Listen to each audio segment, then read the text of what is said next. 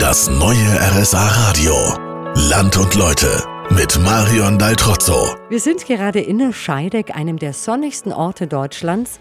Ursprünglich war Scheideck ein Teil der Schweiz, gehörte dann zu Österreich und erst seit 1805 ist der Ort bayerisch. Durch die Geschichte und die Verbundenheit zu Vorarlberg hat sich hier ein einzigartiger Dialekt entwickelt.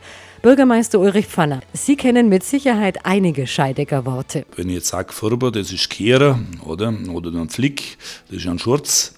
Spiegelstock, das ist ein Holzstock, wo man halt letztendlich äh, Holz machen dort. Ja, Skade, das ist Schlafzimmer, also es gibt bestimmt viel so Wortlaute, die wo halt ja, typisch sind halt. Dann fragen wir doch mal einen Scheidecker, ob er weiß, was das Garde ist. Ja, Keller. Na, Keller ist es nicht da? Ja, Kuchen, oder? Na, Elternschlafzimmer. Na, weißt du auch, was Bollentiere ist?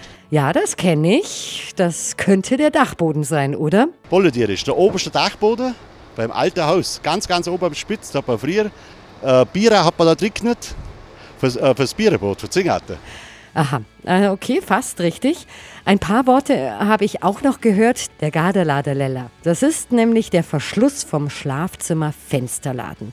Und Bodebiere, die meisten kennen sie als Kartoffel.